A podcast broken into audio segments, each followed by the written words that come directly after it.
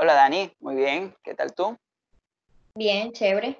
Bueno, eh, bienvenidos a todos. Em, hoy queremos hablar de un tema eh, bien interesante que creo que muchas personas eh, se podrán identificar y les podrá interesar. Es el tema de las relaciones de pareja a distancia. Sí, es un tema em, de, de, actualidad, digamos, ¿no? si bien las relaciones de pareja a distancia tienen mucho tiempo, no es algo que está ocurriendo solamente ahorita. Digo de actualidad eh, refiriéndome a la población venezolana. Al parecer le ha tocado vivir masivamente estos procesos migratorios en donde se ven muchos estos casos de relaciones que comienzan y tienen que separarse o relaciones que empiezan desde lejos, pero son relaciones que tienen esa característica de no estar el otro que se quiere, el otro que se ama a tu lado. No es lo mismo mantener una relación de pareja a distancia Em, en otro momento, ¿no? Eh, por lo menos previo a la tecnología que ahora, que contamos con estas herramientas que creo que hacen mucho más llevadero, facilitan mucho más eh, la relación de pareja, aunque hay que reconocer que eh, el contacto físico, esa, esa cercanía física, bueno, no, no, se sustituye, obviamente. Claro, claro. Sin duda, pero eh, es cierto lo que dices, ahora es mucho más llevadera una relación a distancia, antes se contaba solo con recursos como cartas o, bueno, este, luego llamadas telefónicas nada más, ahora podemos ver y escuchar a la persona. Sin embargo, eh, fíjate lo que digo, ¿no? Es más llevadero, que parecer en la relación a distancia hay cierto dolor, que es el dolor de no tener como había comentado, a ese que tú quieres a tu lado. Borges lo decía muy bonito desde el punto de vista poético, que es que el que ama, el que se ama, el que ama, el que se ama, los enamorados, necesitan olerse. Y, me parece eh, magnífico eso, ¿no? Porque la tecnología permite que te veas, que te escuches, pero no hay un desarrollo que permita que el otro se huela, que el otro se toque. Y en el amor, eh, uno necesita eh, exaltar esa vivencia de todos los sentidos. Pareciera que cuando se está lejos, hay una falta, ¿no? O sea, está el dolor de la falta que te hace esa persona eh, que tú amas. Y creo que también el dolor de, de esa espera, ¿no? Eh, que a veces está definida y en otras no. Y hay que agregarle el hecho de si uno de los miembros de la pareja eh, reside en Venezuela, se le añade eh, una complejidad extra, ¿no? O sea, no es lo mismo. Eso sería amor a distancia en coyuntura de crisis. Claro. Bueno, tú y yo tenemos una, relación a distancia. Eh, y para nosotros realmente fue complejo, ah, eh, ha sido complejo en ciertos momentos, eh, en donde han ocurrido fallos de tecnología, fallos del servicio eléctrico, en, bueno, en el contexto conocido por los venezolanos como los apagones, nosotros estuvimos casi una semana, ¿no? Así sin poder comunicarnos bien. Eh, sí, y, eso realmente lo hace eh, muy duro, eh, es muy difícil. y ahorita voy a hablar de, otro escritor, pero cuando uno habla de amor, como que se le viene a la mente toda la parte literaria y poética, porque Gabriel García Márquez decía que la peor manera de extrañar a alguien es teniéndolo a tu lado y no poder teniendo, ¿no? Pero yo no creo eso. Para mí, la peor manera de extrañar a alguien es teniéndolo lejos y no poder acceder. Es teniéndolo lejos y teniendo algo que se te impone, algo que está allí eh, externo a tus fuerzas, que te dice, no puedes. Es duro, es muy difícil. Eh, y sí, pareciera que estamos resaltando el tema de, de, la dureza y como que toda dureza lleva un reto, ¿no? A una pareja como que eh, el estar a distancia eh, es una situación que reta a la relación. No sé qué piensas tú. Sí, definitivamente. O sea, no considero que, esto pueda ser tolerable o llevadero para cualquier pareja. No porque considere que, estoy en una situación como superior o mejor, simplemente eh, sí, no, no, todo el mundo puede tolerar este camino de espera, de, extrañar a alguien constantemente. O sea, es cuestión de, de decidir, ¿no? O sea, porque nosotros bien podríamos estar juntos en el mismo país sin embargo, nosotros hemos decidido aplazar esa gratificación, esa satisfacción de estar juntos por a mediano, largo plazo, eh, poder tener una gratificación mayor que es estar juntos en un lugar que nos ofrezca mejor calidad de vida y un mejor futuro. Y es el precio que hay que pagar, un tiempo en el que no estemos físicamente juntos, pero realmente eh, yo sí siento que nosotros estamos emocionalmente bastante conectados, ¿ok? Estamos en sintonía, nosotros nos comunicamos diariamente, varias veces al día, eh, y si bien cualquier relación de pareja tiene su, dificultad o sus dificultades, considero que, o sea, el mantenerse a distancia eh, es uno de los mayores retos. O sea, discutir a distancia, eh, ser romántico a distancia, crear planes a distancia, eh, es, todo, o sea, te pone a prueba en todos los sentidos. Tu paciencia. bonito esto, ¿no? Claro.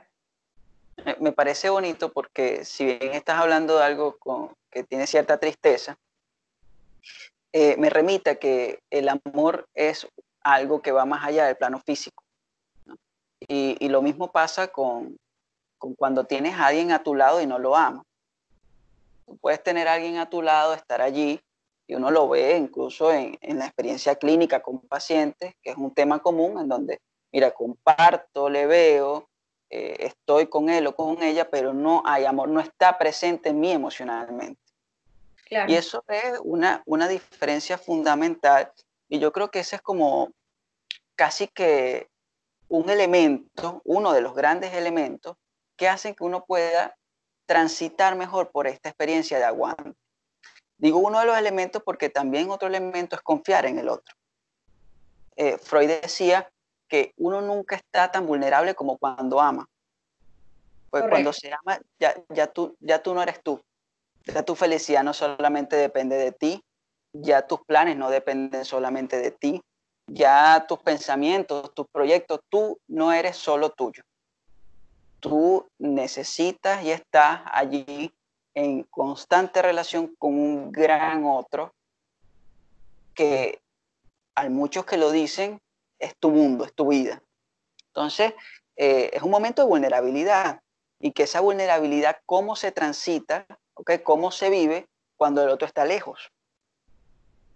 Claro, me, quedó una idea con, respecto a lo que tú decías, que mucha gente dice que ese gran otro es, como el, todo, su vida. Eso me parece un poco peligroso. Yo no lo diría, o sea, obviamente es muy romántico y muy bonito decirlo, eres mi todo, eres mi vida, pero eh, también es patológico. O sea, no, una, una, no puedes reducir tu vida o tu mundo a una persona. Obviamente, quizás para el romanticismo se puede utilizar, pero entender que tu vida no puede ser solamente tu pareja, no se puede reducir a eso.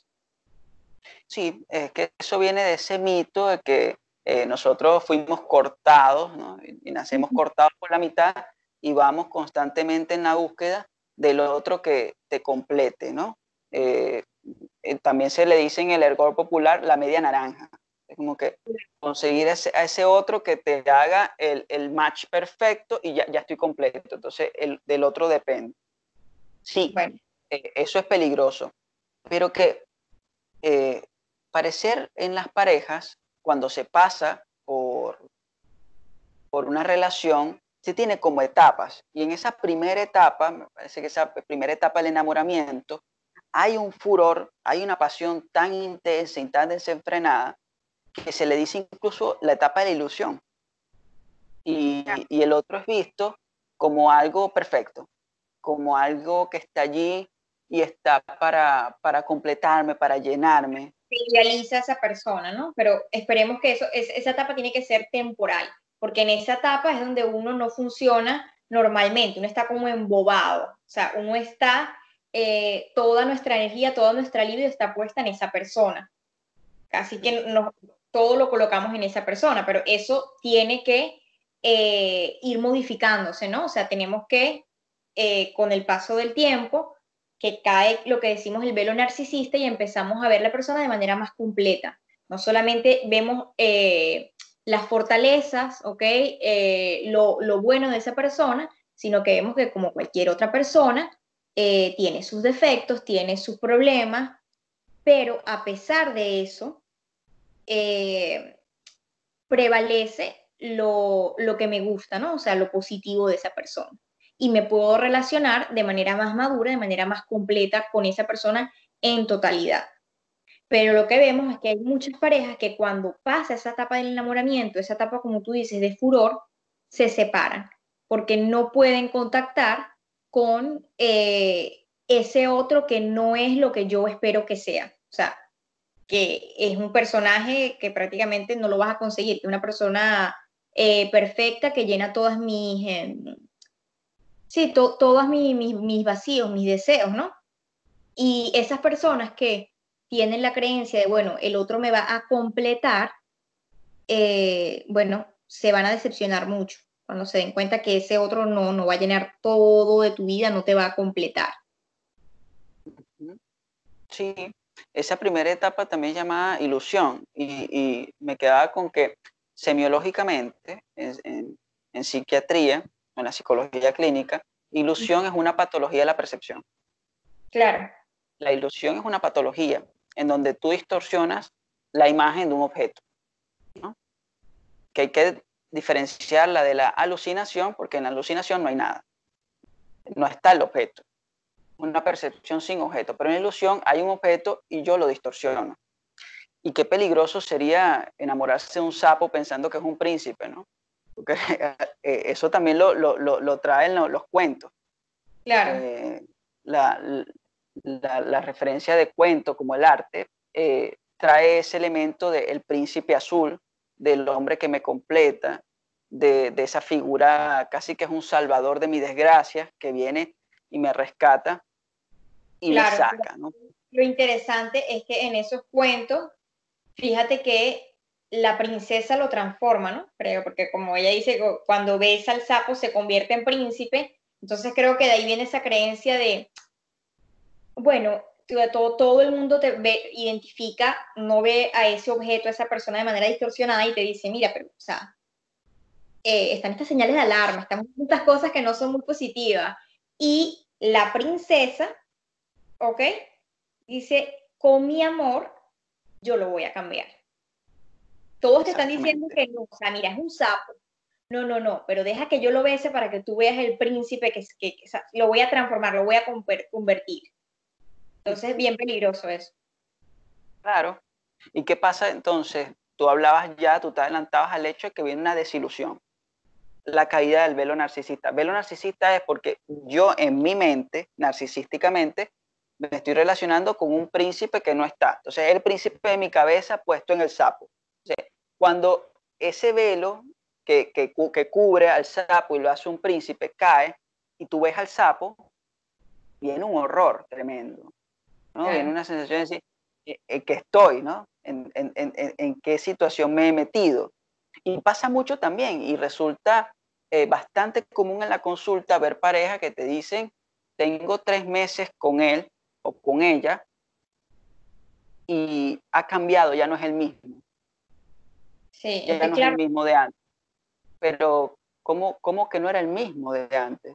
Si tú tienes tres meses conociéndole. Es él. ¿no?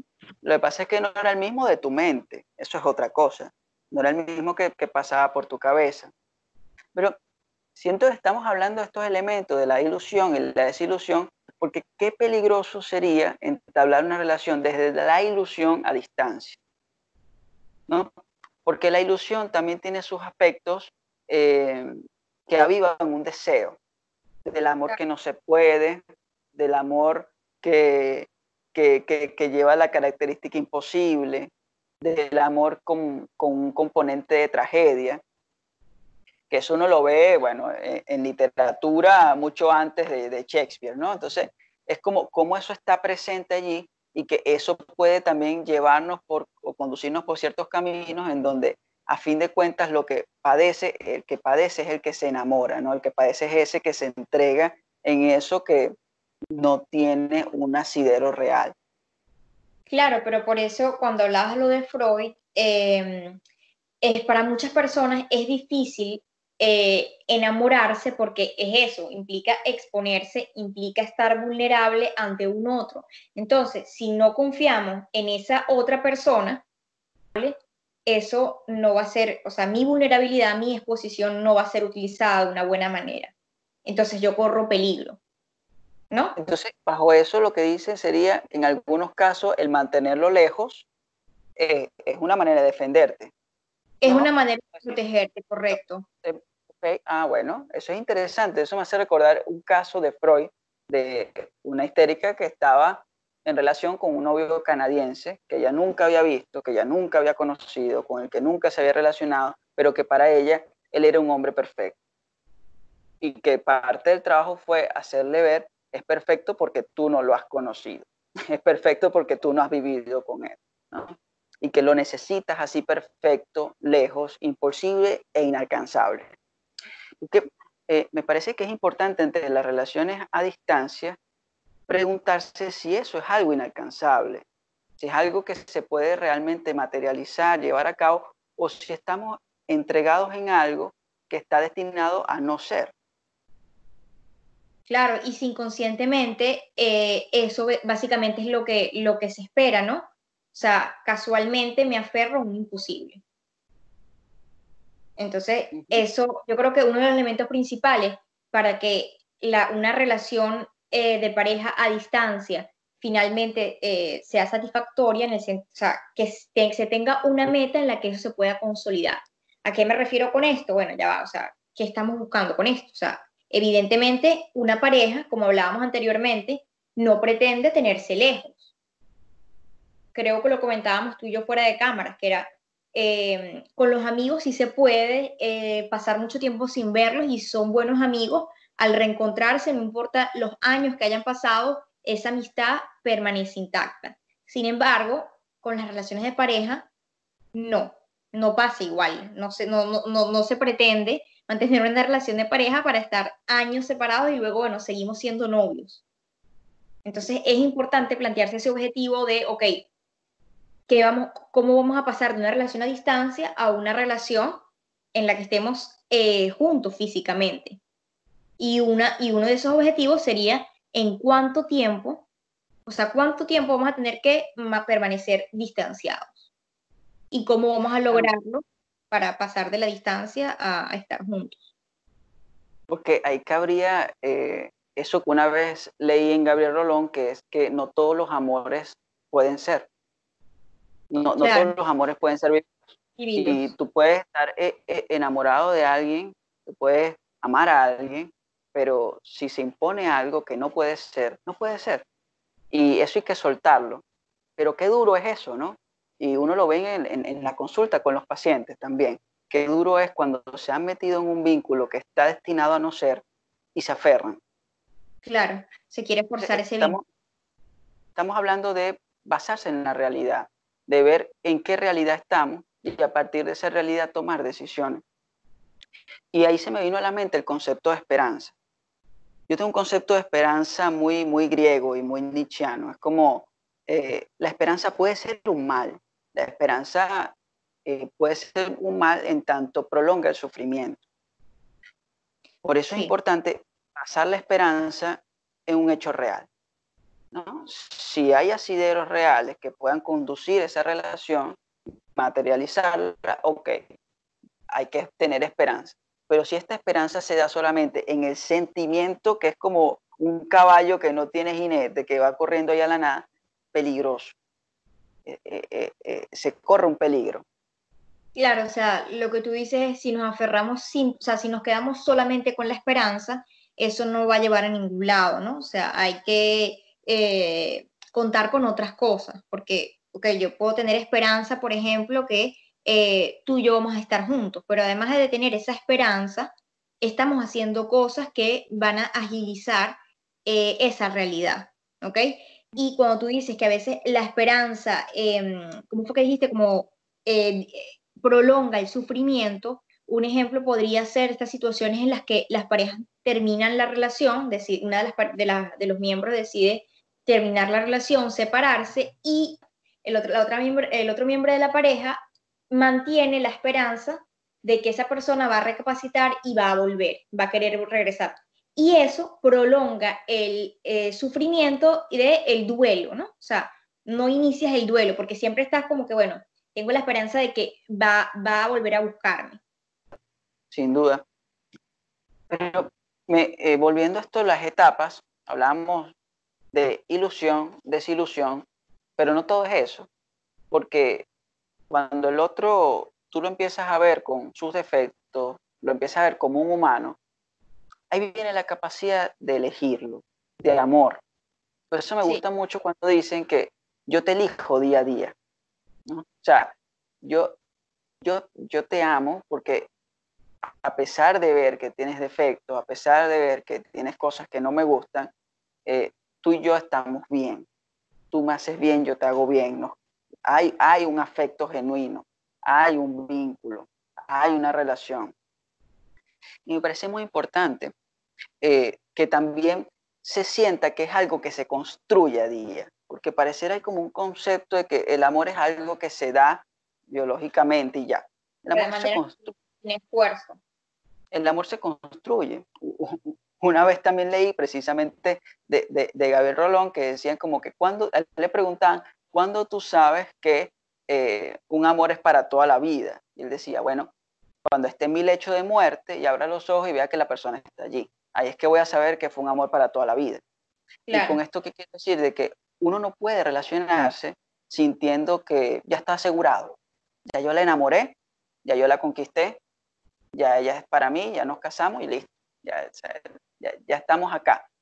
Porque eso también se ve mucho. ¿Cómo? Se dice mucho, ya, ya lo atrapé, como que ya, ya el vínculo está formado, no hay riesgo. Ya ya lo amarré. Y, si hay hijos, bueno, ya, ya, está amarrado, ya está comprometido. Como, como, que está metido en, esa, en, en, ese, en, ese, en ese compromiso, ¿no? En esta cuestión que implica un esfuerzo.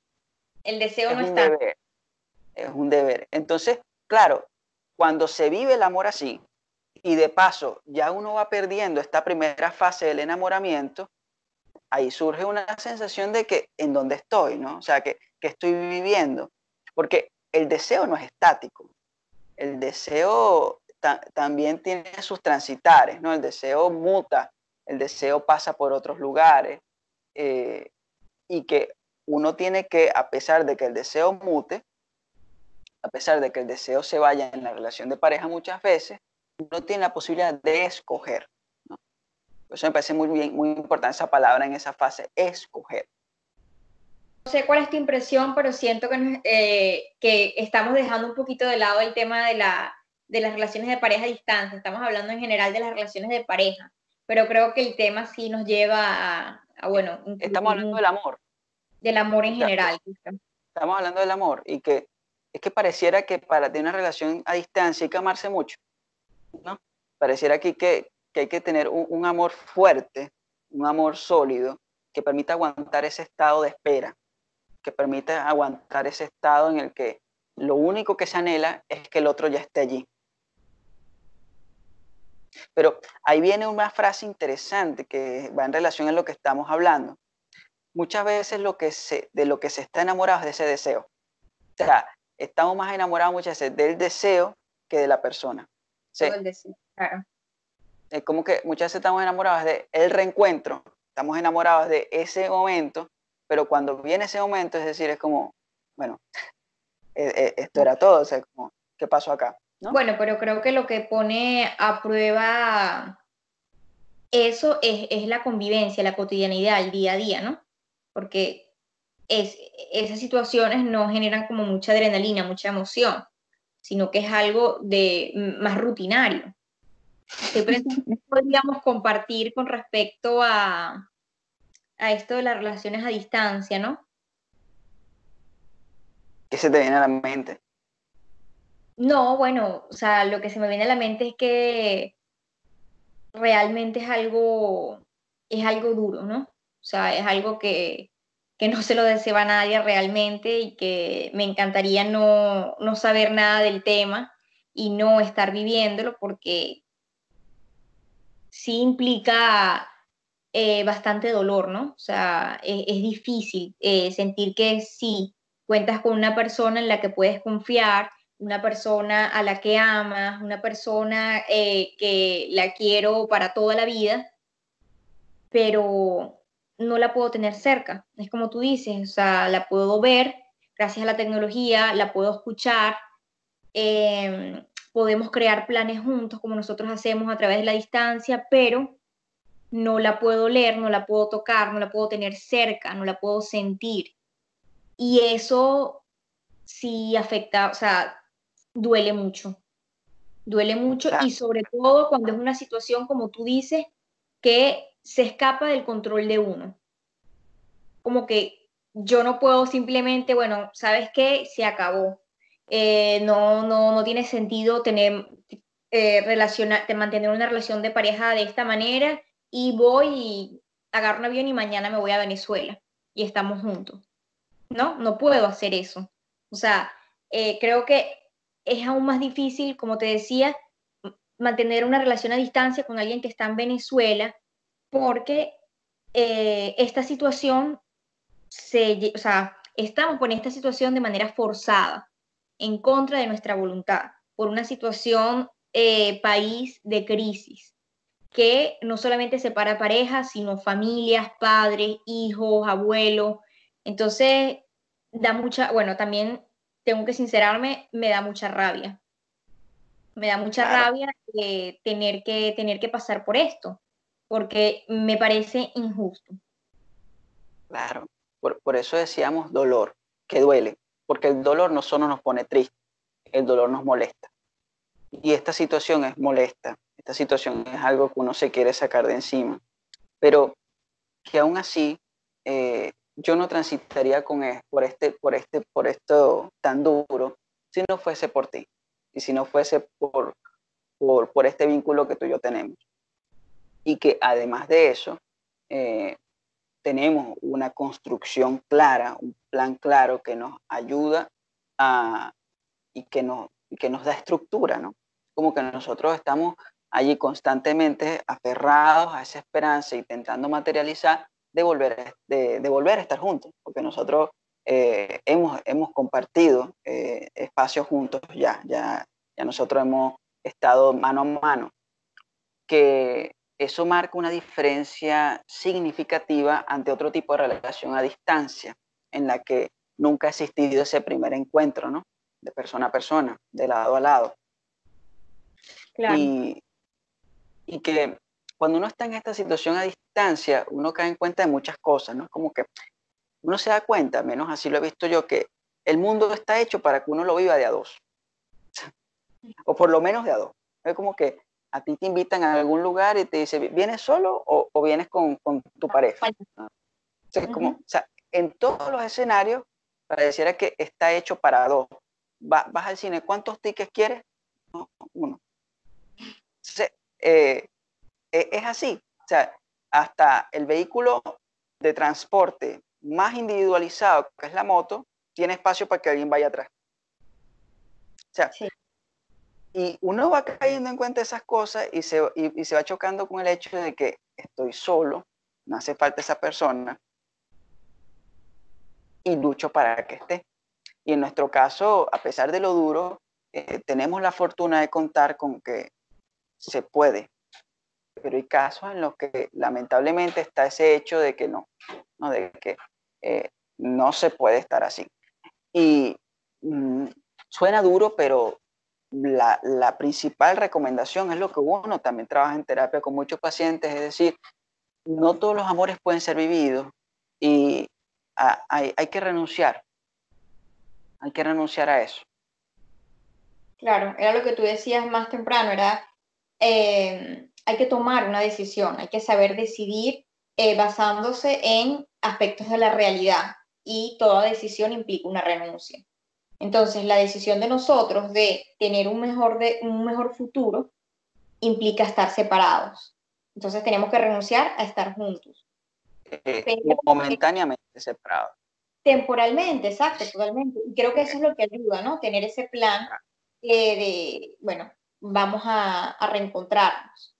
Y creo que también sería bueno eh, comentar sobre nuestra historia que si bien nosotros sí nos conocimos en persona, eh, nos conocimos en la universidad, em, luego cada quien después de la graduación tomó sus caminos, em, nosotros retomamos el contacto una vez que yo emigro para Canadá, mantenemos el contacto gracias a la tecnología, ¿ok? Y ese fue un, momento como de reencuentro a, a, través de la tecnología, a través de los mensajes, videos, etc. Y eh, iniciamos una relación a distancia. ¿Ok? Pero ya viéndonos, conociendo en persona.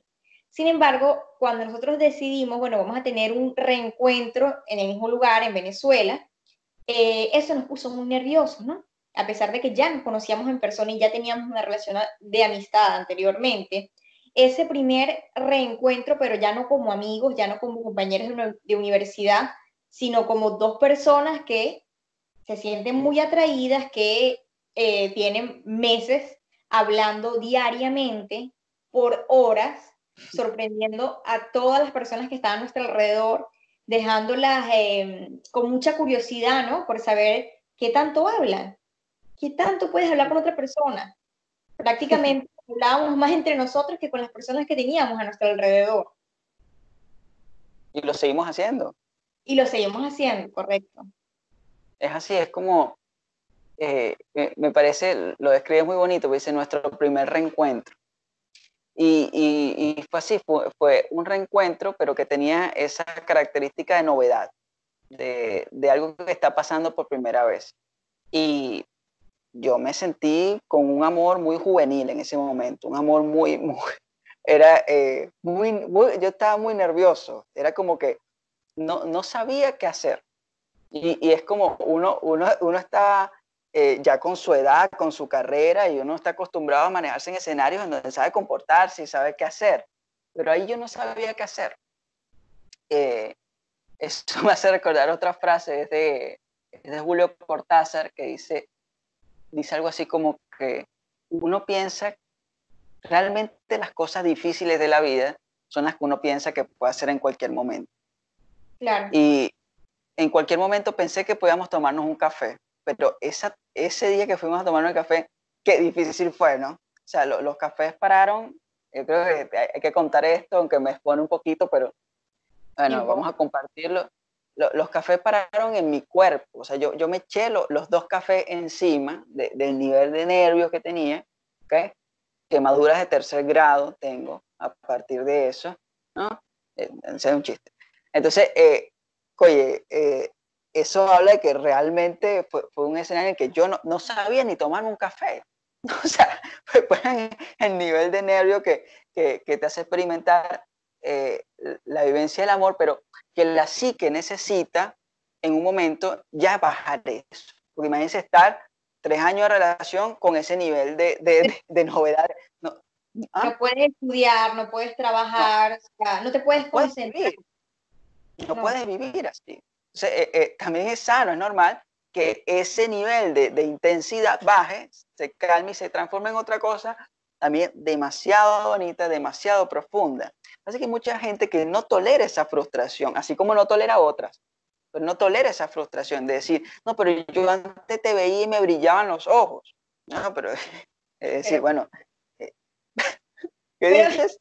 Unas personas o sea, las risas no son de burla, sino de verdad que, eh, bueno, eh, es llamativo, ¿no? O sea, que una persona eh, adulta no pueda enfrentarse a la frustración, porque es necesario, lo hablábamos en el episodio anterior, parte de la salud mental, ¿no? tener frustraciones y tener gratificaciones.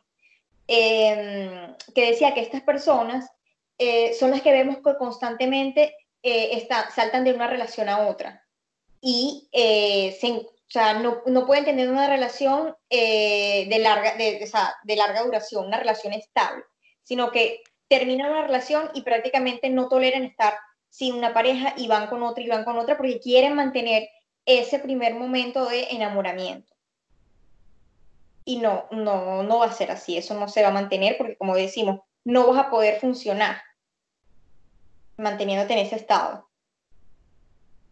Sí, me parece, me parece muy importante esa lectura que haces de, de esto y que responde a algo, ¿no? Responde a algo claro que es un modo de funcionamiento de esa persona y que fácilmente uno también lo puede ver en otros escenarios. Habla de que no tolera, no tolera esa frustración, ¿no? De, de, pasar, porque es una frustración de pasar que eh, el otro no es eh, todopoderoso, no es perfecto, eh, no, no siempre va a generar estas emociones y eso es normal, sano, incluso esperado, es deseable para, para poder tolerar este tipo de relaciones, es importante que, que la pareja, además de tener una relación sólida, em, se apoye mucho en, en, la comunicación, ¿no? Porque es lo que principalmente se tiene cuando se está a distancia. O sea, vas a ver a la persona y la vas a escuchar. Pero si son parejas que eh, se mantienen más como por no sé cómo, cómo decirlo sin, resultar como ofensiva, pero son parejas que se comunican poco, ¿verdad? Y eh, prácticamente son parejas que se reúnen, eh, comparten para salidas o comparten con otras personas. Em, creo que sería más difícil mantenerse a distancia, o sea, porque fíjate que lo que nos mantiene nosotros es, lo principal es hablarnos, porque es lo que principalmente tenemos la palabra. Y creo que también es algo que disfrutamos mucho y que podemos hacer, como dije, por horas, ¿no? Sí, y, hablando de la facilidad que tenemos para hablar y extendernos, estamos acá y no nos hemos dado cuenta y llevamos bastante tiempo hablando. Este, y me parece importante que podamos dejarlo hasta acá por hoy, este tema, pero sin antes decir de que nosotros no estamos acá posicionados desde un lugar de lo que sabemos todo de este tema, para nada. De hecho, criticamos esa postura de, eh, sobre cualquier tema, pero aún más sobre el amor, porque hay, hay aspectos en donde tú sí puedes desarrollar una experticia y una, y una formación en la que, mira, este es el que sabe todo de eso, ¿no? O sea, mira, él es el que sabe todo de cocinas, y él las construye, él las elabora, él sabe cómo funciona, él es un experto en cocina. Ok, pero cuando se trata del amor, ahí no hay experticia. Cuando se trata del amor, sea, uno ha visto que en las distintas eh, eh, profesiones, en las distintas áreas, han intentado incluso darle un sentido. La poesía, el arte, la literatura, la filosofía, la medicina, la psicología, y cada una aporta. Y nosotros estamos dando un aporte de nuestra experiencia, aporte de, nuestro, de nuestra vivencia, desde nuestra, bueno, de nuestra relación y también un aporte desde, nuestro, desde nuestra carrera, sin, sin, hacer una, una psicologización de del amor, pero sí dando un aporte desde nuestra, desde nuestra carrera también.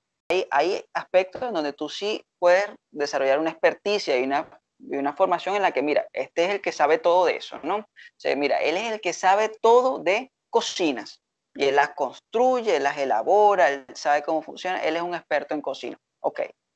Pero cuando se trata del amor, ahí no hay experticia.